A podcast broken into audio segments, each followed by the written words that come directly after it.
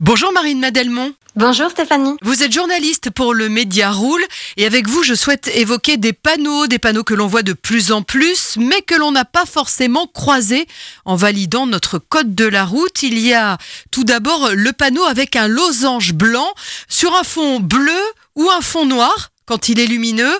On le voit lorsque l'on traverse Lyon, mais aussi à Strasbourg, Grenoble ou Nantes. De quoi s'agit-il? C'est euh, des panneaux qui indiquent en fait des restrictions de circulation à certains euh, véhicules, ou en tout cas qui autorisent certains véhicules à y circuler, notamment des véhicules qui comprennent deux passagers au minimum, ou alors des taxis ou des véhicules de transport en commun ou des véhicules euh, électriques très peu polluants. Alors, on récapitule, je suis dans mon véhicule et je vois sur la voie de gauche ce panneau avec un losange, que dois-je faire? Si vous roulez avec une voiture thermique et que vous êtes seul, vous ne pourrez pas emprunter cette voie dédiée puisque vous êtes seul dans votre voiture. Il y a aussi un panneau pour les voies dédiées spécifiquement au covoiturage. Plus facile à identifier celui-là. Exactement, puisque celui-ci, donc il est bien sur fond bleu, il y a bien une voiture et deux personnes à l'intérieur, donc c'est euh, presque logique. Euh, voilà, plusieurs personnes au sein d'un même véhicule euh, covoiturage. On voit aussi des panneaux avec un cercle rouge au centre et où il est inscrit zone.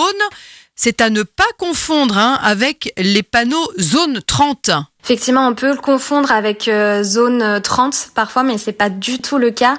Aujourd'hui, ce panneau, en fait, ils sont installés pour indiquer des restrictions de circulation dans le cadre des zones à faible émission mobilité, donc ZFE. Donc ça indique bien l'entrée d'une ZFE. Il y a d'autres indications euh, sur ces panneaux aussi, comme euh, les jours et horaires applicables de ces restrictions de circulation et surtout les vignettes pour les véhicules qui sont autorisés à y circuler dans ces ZFE. Merci beaucoup, Marine Madé.